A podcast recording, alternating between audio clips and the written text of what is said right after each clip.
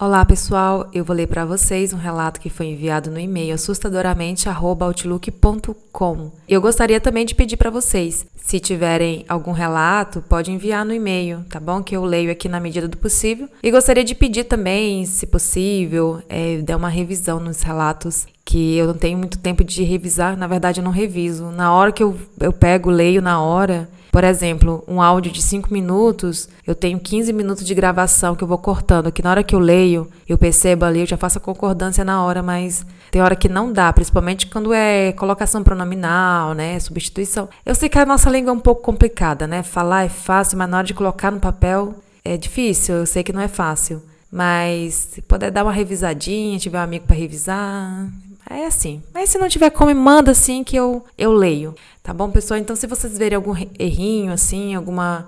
É, vocês que são feras no português que ouvirem assim, é, aí vocês relevem, tá? Eu tenho um colega que leu, que ouve esse relato, ele fica. Ele fica falando assim, ele fica corrigindo. Tal, tal. Eu fico assim, nossa, mas que chato. eu sei que vocês não são assim, mas se tiver alguém assim, tirando esse meu amigo chato, relevem, tá? Porque a gente não tem tempo de revisar esses relatos, não, e a gente quer contar a história, né?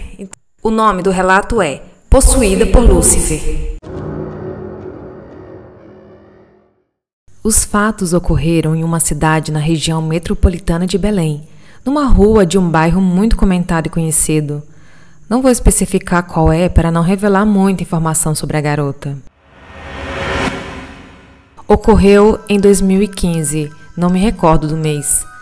Antes de começar, vou dividir os fatos em pontos de vista, o da minha prima e em seguida o meu ponto de vista, pois minha prima presenciou o momento em que a garota ficou possuída. Ponto de vista da minha prima.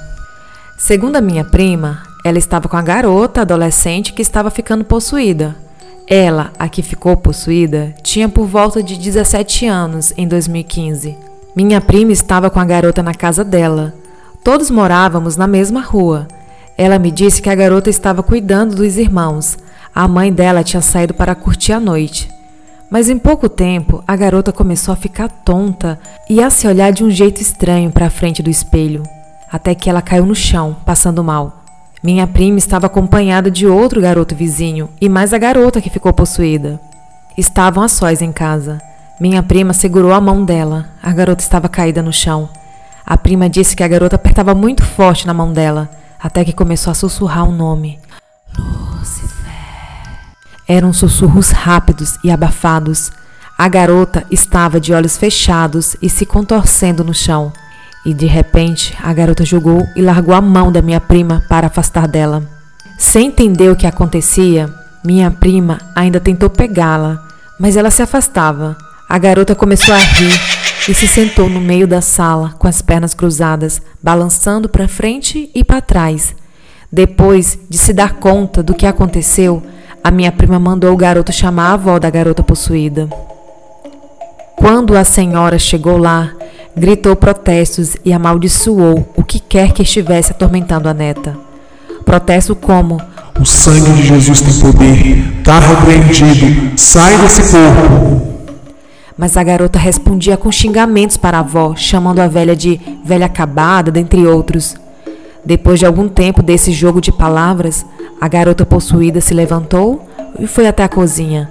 A porta da cozinha dava para fora da casa, e ela simplesmente moveu as mãos e os braços na frente da porta, e sem tocá-la, a porta se abriu com violência. Mas ela não saiu. O garoto que estava com a minha prima começou a gritar: ela tá possuída, ela tá possuída. Mas não era um tom de desespero. Era um tom como se a garota estivesse brincando com eles. Ele estava zombando e rindo dela. A garota havia voltado para a sala. Nesse tempo, os vizinhos já estavam sabendo do ocorrido. Agora vou contar sobre o meu ponto de vista. Eu estava em casa até que começaram a bater na porta. Minha mãe foi atender e era a tia da garota possuída pedindo água benta para minha mãe. Somos muito católicos até hoje e nessa época estávamos levando a garota possuída para frequentar a igreja católica conosco. Minha mãe deu e eu saí para a rua e perguntei o que estava acontecendo. Quando me falaram, logo me animei, pois curto muito essas coisas sobrenaturais. Saí correndo com uma amiga vizinha até a frente da casa da garota. Observação: a frente da casa dela, que dá para a rua, tem um portão de grade na frente de um de madeira, proporcionando mais proteção. Esse portão não servia como entrada da casa, mas o portão de madeira estava aberto nesse dia. Apenas o de grade protegia. Mas esse portão era gasto embaixo, era aberto e a garota possuída estava se contorcendo. Quando cheguei na frente do portão aberto que dava para a rua, ela se levantou, como se sentisse a minha presença. O cabelo dela estava todo na frente do rosto, de modo que não pude ver o seu rosto. Perguntei depois se alguém conseguiu enxergar o rosto dela e disseram que sim, mas eu não conseguia ver o rosto dela. Como um animal, a garota possuída, que estava deitada perto do portão de grade aberto embaixo, se agarrou a algumas grades e passou por baixo rapidamente. É extremamente difícil fazer aquilo, ela passou como aquela brincadeira da corda que vai se abaixando cada vez mais e você tem que ir passando por baixo. Não sei como ela conseguiu fazer isso. Todos saíram correndo depois dela atravessar a grade. E então ela começou a correr atrás de mim pela rua.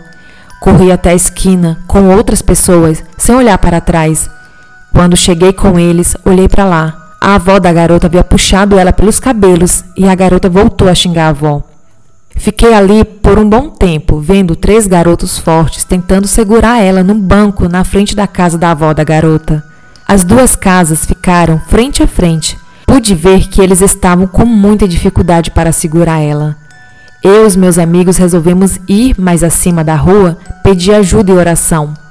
Fomos na casa de um membro da nossa igreja, pedindo para ele ir rezar na garota, mas ele não se deu nem o trabalho de inventar uma desculpa.